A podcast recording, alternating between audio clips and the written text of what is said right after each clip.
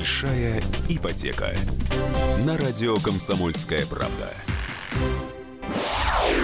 Кто же чаще всего подает на размен? Конечно, те, которые чаще всего разводятся. Правда?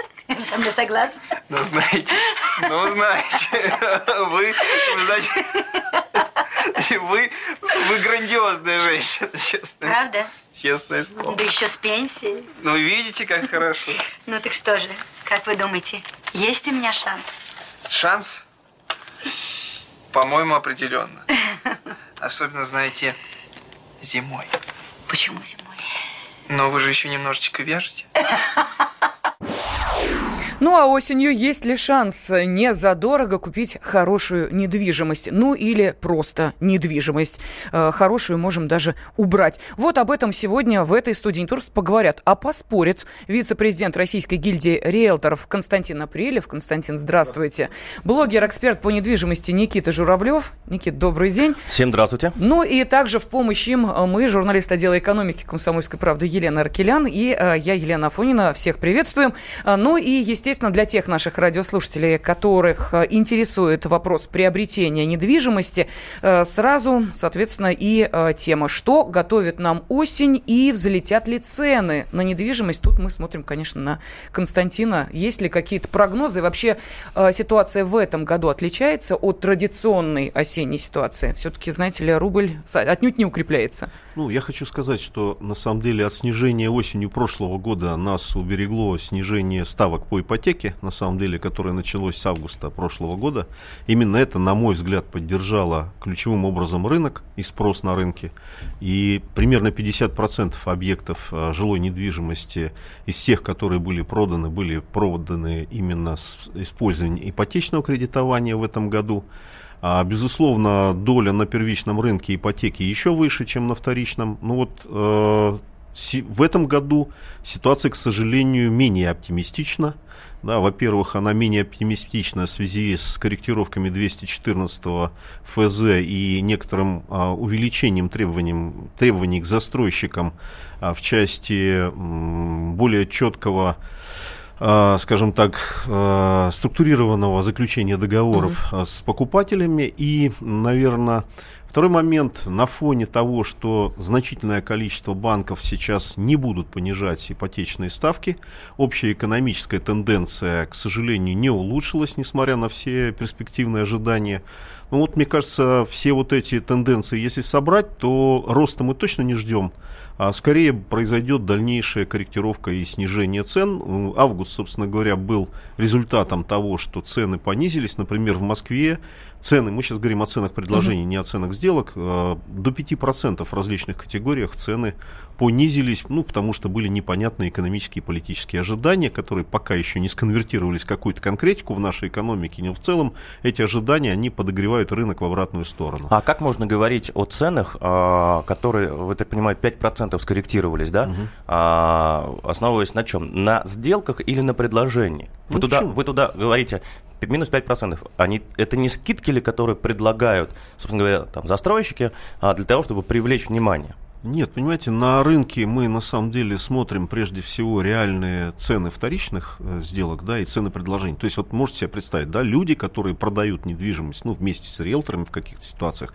где-то самостоятельно, они откорректировали свои цены, а, на 5%. Это как? Это вы на каком основании это делаете? То, ну, сравнительные они... характеристики. А, ежедневно, объявление ежедневно и, и идет мониторинг а, по специальным а, профессиональным базам данных там, где убираются У нас повторения... одна, одна база данных это Росреестр, другие базы Нет, это... вы говорите про сделки, а я говорю про цены предложения. То, конечно, Мы говорим о профессиональной базе. Рынке люди выходят на вторичный рынок с ожиданиями, которые, между прочим, риэлторы, риэлторы, собственно говоря, их сажают туда с завышенными ожиданиями. Вы знаете, а люди сами другое. знают, что на рынке и риэлторы а никого а... туда не засаживают. Во-первых, люди, а, люди сами могут размещать информацию, и значительный объем информации размещают самостоятельно. Вопрос в другом. Они воздух собирают, собираются гонять или хотят реально выйти на сделки. Более того, вот то, что я сказал, корректировки на 5%, это уже по отношению, в основном это те объекты, которые выставлялись в течение лета и не нашли покупателей. То есть у нас сегодня срок экспозиции, это еще одна характеристика, по которой можно э, корректировать. То есть цена это не ключевой показатель да, для рынка. А вот срок экспозиции, он еще вырос на 30% за лето. Это сколько по времени? По сравнению. Ну, на сегодня сред, средний срок экспозиции уже достиг э, 5-6 месяцев по разным категориям. Да? То есть если раньше срок экспозиции был, э, я помню те времена, когда было 60 дней, то есть 2 месяца, 3 месяца, да, а вот до недавнего времени этот срок экспозиции, до осени предыдущего года, он э, был тоже большой, но где-то был около 4-5 э, месяцев, сейчас это уже 5-6, к сожалению. Ну, а, август не показатель, по большому счету, потому что, ну, не очень хорошая активность на рынке недвижимости в целом происходит, да, и по большому счету август не показатель. Если мы посмотрим динамику новостроек за два квартала а, этого года, то у нас рост в Москве, вы знаете какой? Спроса э, сделок уже угу. по отношению к 2017 году, благодаря, конечно, ипотеке, около 35%.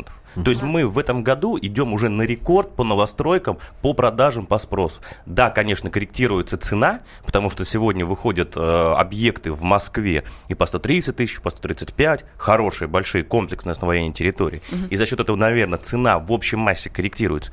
Но падение цен на новостройки и на вторичку, ну, я бы вот в этом с вами не согласен категорически. А, давайте по пунктам, чтобы всем, включая наших радиослушателей, все было понятно. И все-таки о прогнозах. Мы, с одной стороны, что имеем? Что экономическая ситуация у нас по-прежнему не блещет, и каких-то э, какого-то крутого роста, в принципе, не ожидается.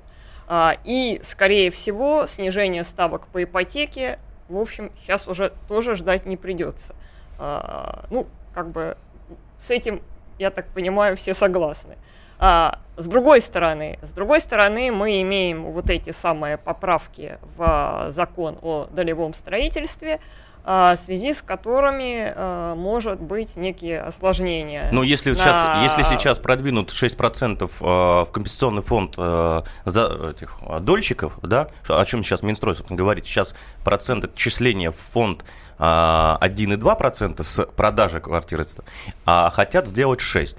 Вот это тогда 6%, они лягут, собственно говоря, на плечи покупателей.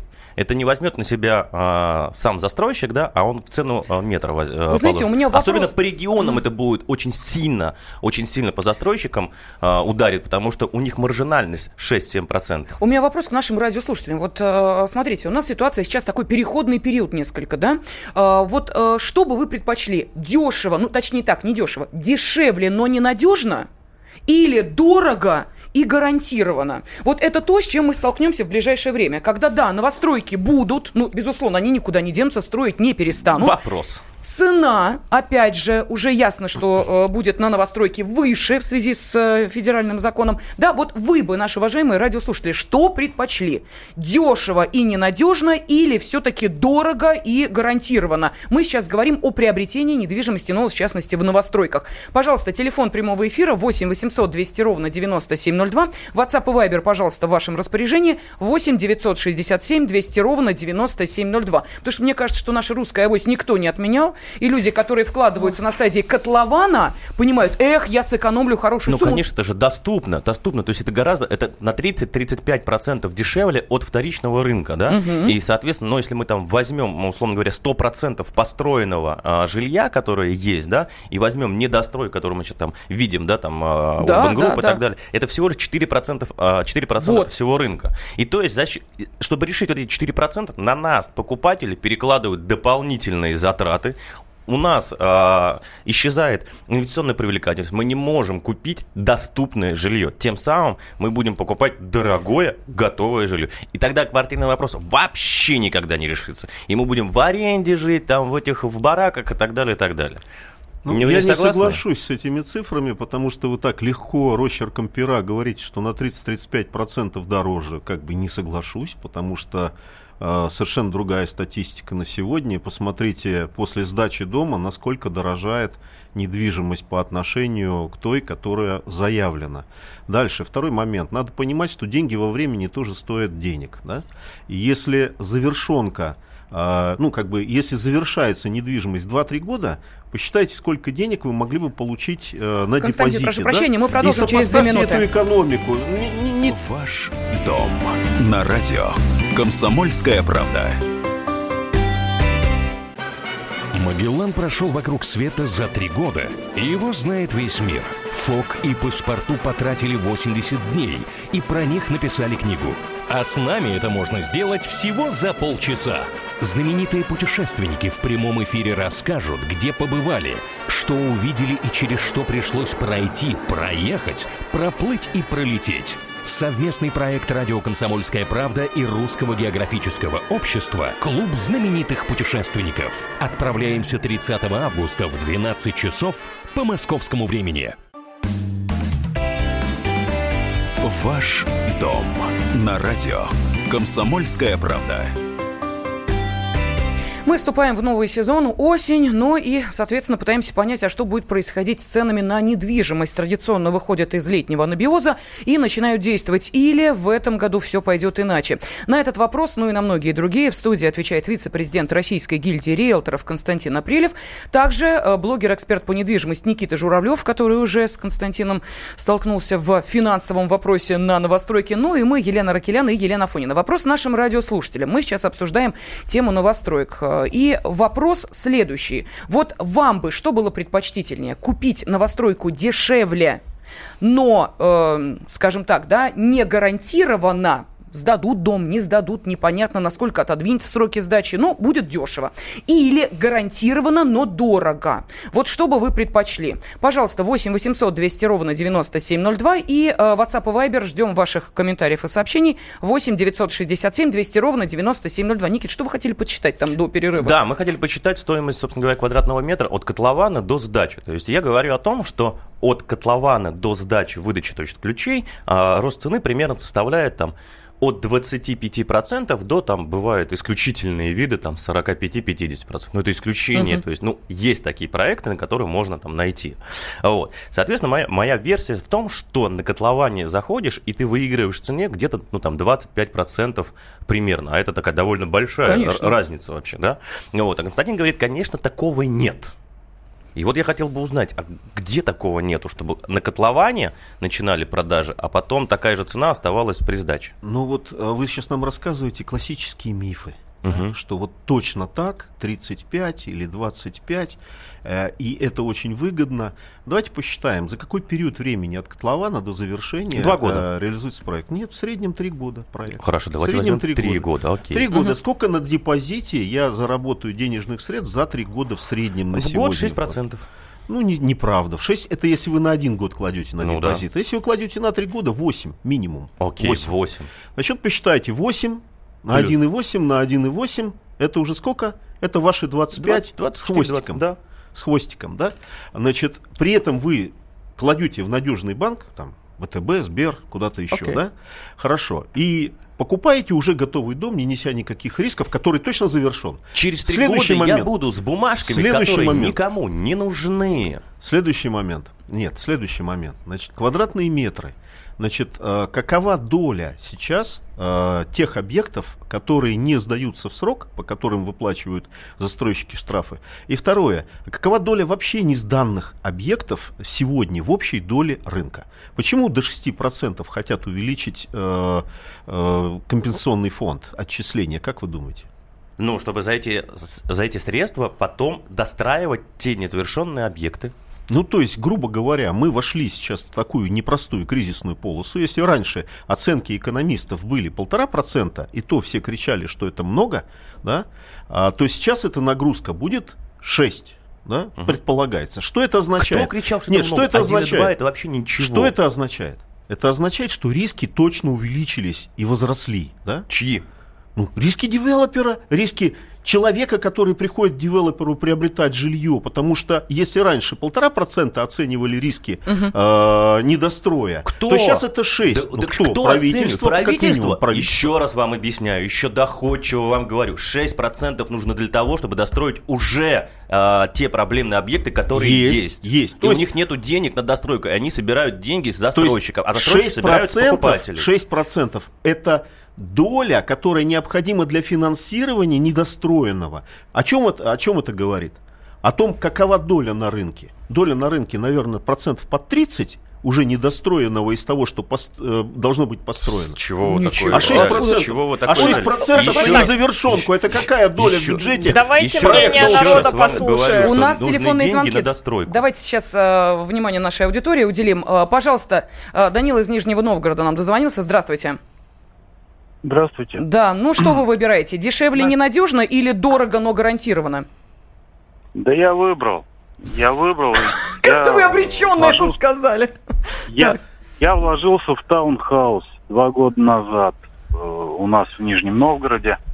Вот, ООО «Диметра» застройщик. То есть таунхаус должен был э, по программе «Жилье для российской семьи» ЖРС. Вот. Он обошелся, в принципе, недорого. 2 миллиона 650 тысяч. Вот. Но он должен был сдаться год назад, э, во втором квартале 17 Акт я подписал неделю назад, только о приемке э, помещения. И то акт я подписал, а, потому что мне позвонили и сказали, если не подпишете акт, э, таунхаус должен был под ключ. То есть мы вам, э, вот, подпишите акт, мы вам отдаем стройматериалы, делайте сами ремонт. Не подпишите акт, остаетесь в голых стенах. То есть, ну, просто... Слушайте, это шантаж настоящий. Ну, это просто шантаж. А в договоре у вас не было прописано отделка или вот, ну, собственно говоря? Прописано, но я так понимаю, что В пропи- договоре все прописано. прописано, но когда, но когда подписывается акт, выдается дополнительное соглашение.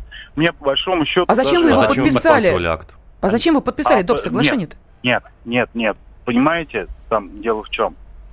А, они сказали, что если вы акт не подпишете, мы, банкро- мы банкротимся в сентябре, и А. вообще ничего не получится. Слушайте, А какие, сейчас вы забира- какие а а щас хорошие вы люди. То есть забира- они вас предупредили, что мы тут банкротиться собираемся. Вы уж, если хотите, Да. вот, пожалуйста, доски, бревна, паркет берите и сами доделывайте. Да, Э, Константин, да. А щас что вы- это? А сейчас вы забираете стройматериалы, как бы, и подписываете акт.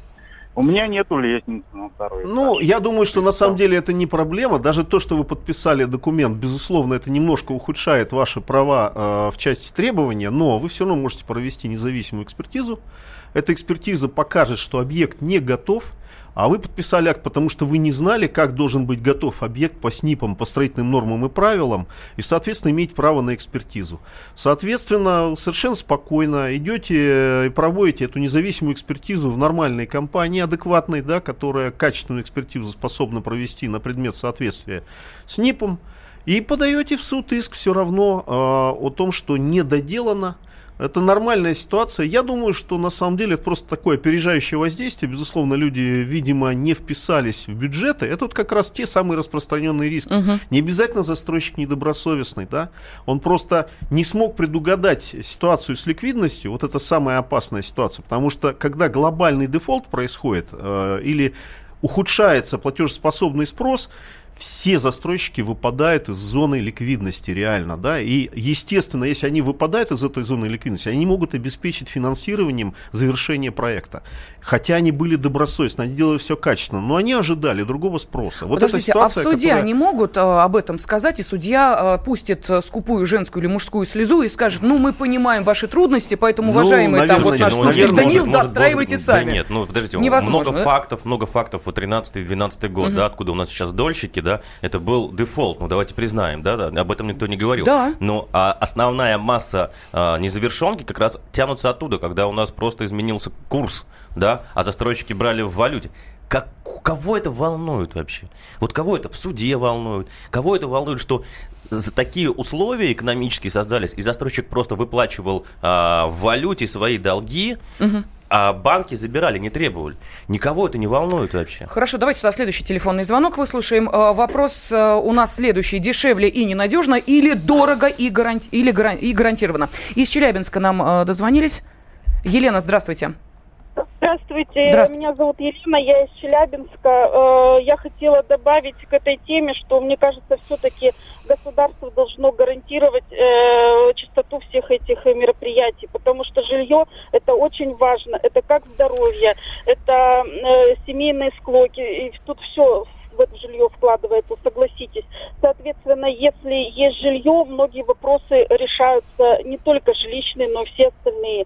И если государство нам не может гарантировать этого, то э, я считаю, что это неправильно, когда перекладывают на плечи покупателей. Елена, спасибо вам огромное. Константин, это еще один миф, что государство нам что-то должно в отношении недвижимости гарантировать. Ну, я хочу... Мы говорим о, вот именно о такой э, недвижимости, которую мы покупаем, не то, которую по программе реновации дают э, москвичам. Нет, вот мы идем и покупаем. Это бизнес или э, государство ну, отвечает? Не, на самом деле, я думаю, что любой потребитель, конечно, хочет, чтобы заплатив деньги, он получил понятный продукт, который обозначен в договоре, да, и вот э, попробовать диверсифицировать риски неполучения этого, ну, как бы этой угу. квартиры, да.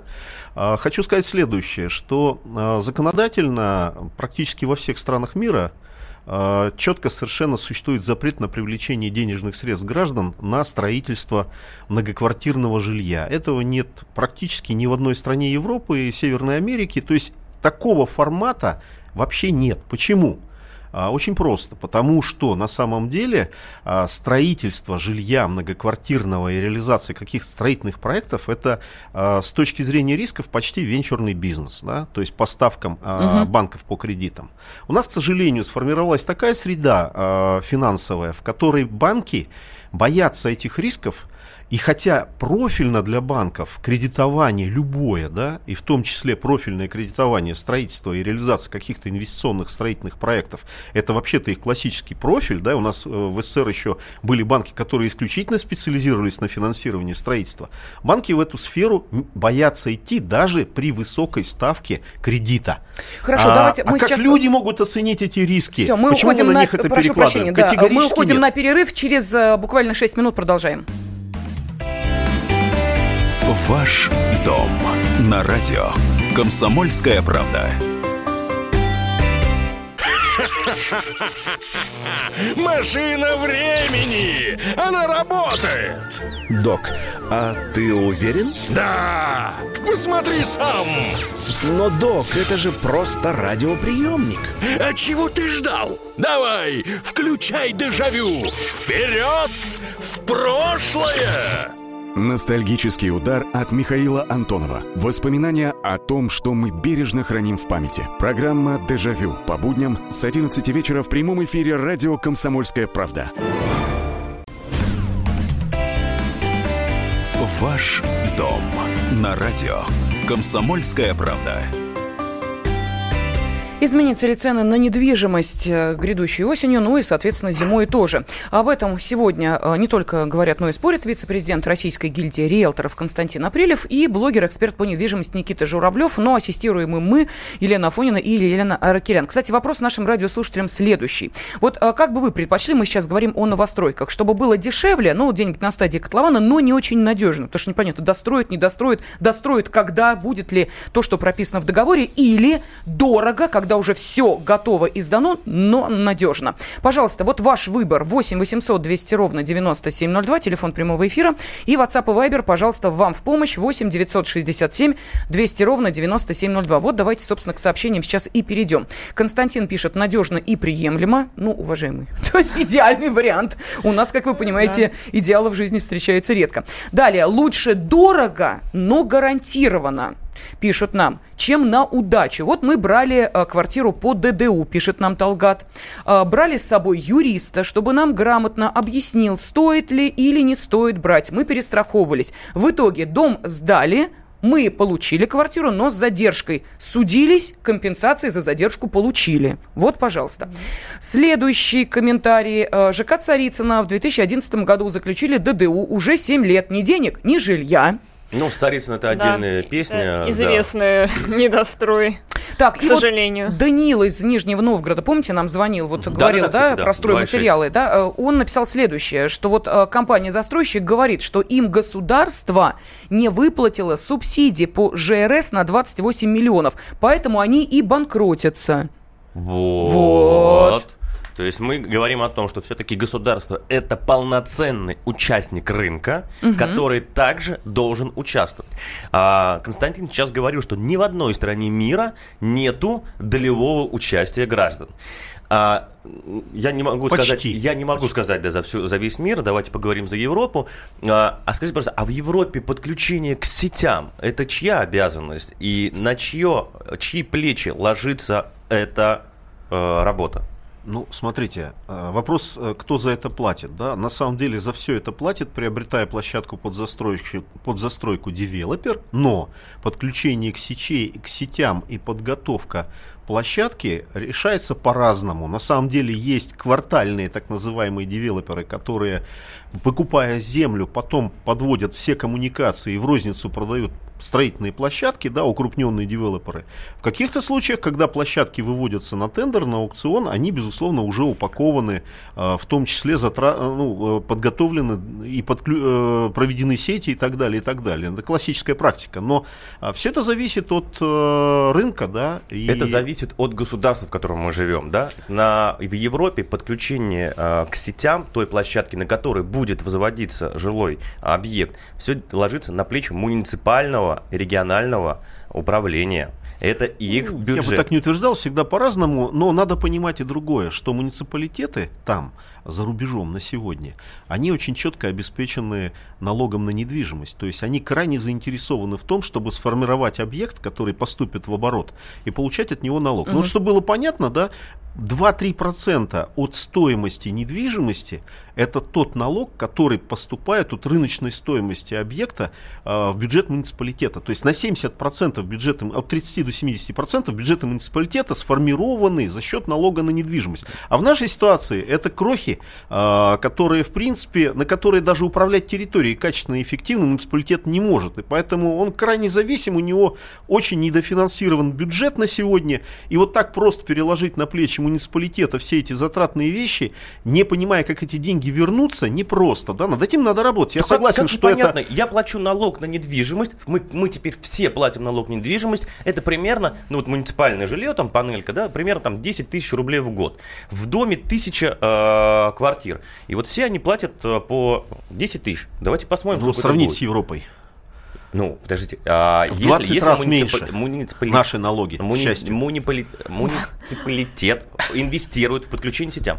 Хорошо, за 15-20 лет у него это компенсируются, эти затраты. Налогами как раз а, того жилого комплекса, на котором они возводят, дают землю и подключают. Для этого у них должны, должна быть строка в бюджете на то, что они а, затрачивают. И дальше нужно понять, а на какие площадки они потратят? На площадки близких им застройщиков или на все площадки? Площадки на рынке. Они это сначала уже, потратят уже, деньги на площадки, а потом выставят на торги, или сначала продав площадку, да. потом а сейчас, а сейчас эти затраты, а сейчас эти затраты ложатся на плечи кого? покупателя, потому что застройщик платит за эти деньги, за это деньги, а эти деньги потом берет у покупателя. И, соответственно, мы с вами платим за что? За сети, за детские сады, за школы, за все э, мы платим как покупатель. Понимаете? И вот это вот как раз несправедливость. Мы говорим о доходных, ой, о доступном жилье. О каком доступном жилье мы можем говорить, когда все затраты, которые несет застройщик, перекладываются на плечи покупателя? Подождите, ну по этой логике, вот я сейчас слушаю и думаю, да, если на пустом месте у нас образуется там целый квартал, допустим, э, где должно быть все построено с нуля, и детские садики, и э, школы, и магазины, это все ложится на плечи приобретателей недвижимости в этом районе. Тогда по этой логике то, что буквально встраивается в уже готовые районы, должно стоить дешевле, но оно стоит дороже. Оно, оно стоит в рынке, оно стоит в рынке, оно стоит столько, сколько оно стоит. Вот как раз Константин о том говорил, что э, недвижимость недвижимость стоит столько, за сколько ее купят. Соответственно, а, новостройки выставляются в продажу по, а, по рынку. Это же делается замеры. Сколько стоит в соседнем доме, сколько стоит угу. там в соседнем районе. То есть, и ценообразование как раз идет от того, сколько сейчас рынок стоит. Да? Мы же не в коммунизме, не в социализме живем. Поэтому да? и выгодна точечная застройка, что девелопер вот. в этом случае угу. не несет затрат на подключение к коммуникациям, которые чаще всего раньше были. Другое дело, что сейчас эти мощности в большинстве городов уже исчерпаны, и поэтому даже точечная застройка, она по сути а, ну, как бы создает, наоборот, фин, э, инструмент финансового давления на имеющуюся территорию, потому что там сети очень изношены, увеличиваются мощности, и они не выдерживают реально той нагрузки, которая возникает, потому что были рассчитаны совершенно другую квартальную плотность застройки. Но у нас в свое время же была идея отказаться от точной застройки, ну, по крайней богу, мере, мы в Москве. отказались, но, но немножко она была реинкарнирована новой программой правительства Это Москвы.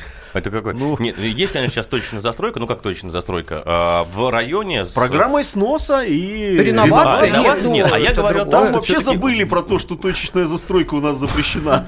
Возникают все-таки в районах, в развитых, да, то есть небольшой домик растет, там 12 а, там, этажей, да, там точная застройка. Небольшой. Сам... Хорошо, если нет. 12. Нет, нет, один дом, да, с один подъезд, 12 этажей, то есть такое есть, такая практика существует в Москве, есть по факту, да, угу. те же самые апартаменты, да, то есть это же тоже как бы, ну, точная апартаменты, застройка. слава богу, это не жилая, не жилая зона. Ну, как, то есть богу, почему апартаменты появились богу? как инструмент? Ну, Потому что они строятся не э, в тех кварталах, где разрешена жилая застройка, прежде всего, ос- основная угу. проблема, да, и поэтому апартаменты, они не очень приспособлены, потому что там нет объектов социальной инфраструктуры, там нет, э, Я бы не зацикливался так, бы на апартаментах. Не, ну бы... вы упомянули апартаменты, нет, я, я говорю, почему они дешевле, да. и я...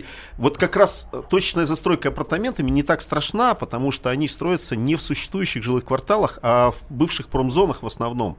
А, потому они так и называются да, на сегодняшний момент по закону, потому что жилье там запрещено строить. Ну, давайте апартаменты мы все-таки не будем сегодня... Это такая глубокая и глобальная история. Все-таки вернемся к ценам. Да, тема, да, да. все-таки... Да. И, да. и к прогнозам. Да, Чего ждать Да, Константин, давайте э, немножко заглянем в осень, в зиму. Вот по вашим... М- а, там, оценкам, а, недвижимость, она новостройка, влить, ну, а, возрастет или упадет, и вторичка возрастет или упадет. Вот полгода Ни то, ни другое не, не возрастет, а будет продолжать снижаться. Снижаться, то есть все да. будет падать. Ну, ну, не падать, а снижаться. снижаться. То есть корректироваться, я думаю, что может быть не столь существенно, но в принципе до конца года может корректировка произойти еще на пару-тройку процентов и даже до пяти в каких-то категориях совершенно спокойно. То есть всем нужно сейчас замереть и ждать Нового года, когда... Не надо ничего ждать, потому что на самом деле на рынке всегда есть разные объекты, и средняя температура по палате для вас ничего не значит, потому что есть хорошие объекты и проекты, которые точно с рынка уйдут и будут проданы точно,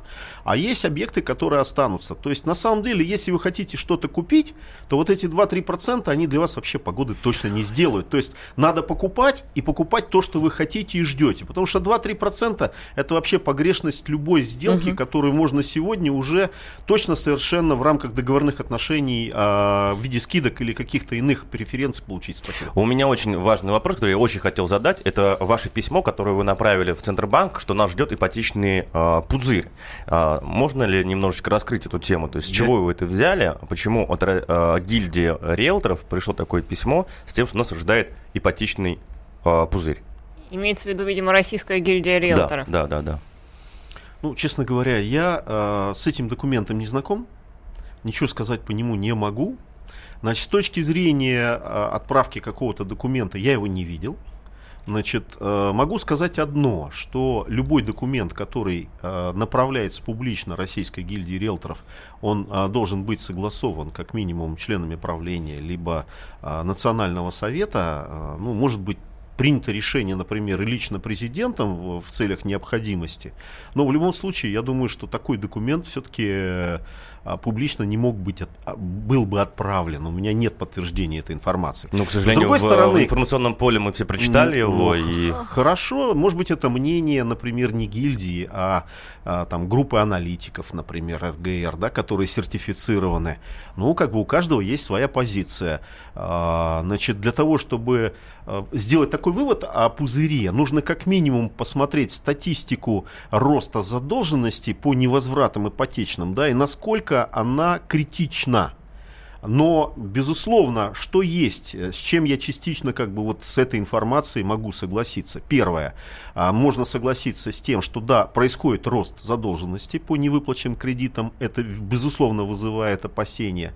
А, второе, очень много людей а, видят доступность сейчас жилья, да, она все-таки более доступна, да, чем, например, uh-huh. год назад, особенно с учетом ипотеки. Они кинулись в эту ситуацию, но а, надо понимать следующий а, главный риск. это потеря работы, потеря доходов да, в семье. И вот если это если это возможно, то ни в коем случае не надо вот бежать а, огромными шагами в сторону ипотеки. В этом случае точно лучше продолжать арендовать, накапливать деньги, накапливать их на депозитах в надежных банках и смотреть на то, что будет происходить на рынке. Накапливать э, на депозитах деньги, мне кажется, это... Ну... Пожалуйста, накапливайте в валюте, если у вас есть какие-то... Диверсифицируйте риски, хеджируйте. А, с моей точки зрения, это точно надежнее, чем сейчас передавать застройщику на стадии котлована. Вот это уж точно. Угу. Ну что ж, спасибо огромное. Говорим э, вице-президенту Российской гильдии риэлторов Константину Апрелеву, который познакомил нас с прогнозами на э, цены на недвижимость осень-зима 2018 года. Ну, а также с вами были блогер, эксперт по недвижимости Никита Журавлев, журналист отдела экономики «Комсомольской правды» Елена Аркелян, я Елена Афонина, и мы благодарим тех наших радиослушателей, которые также принимали участие в обсуждении этой темы, что приготовила нам осень. Большая ипотека. На радио «Комсомольская правда».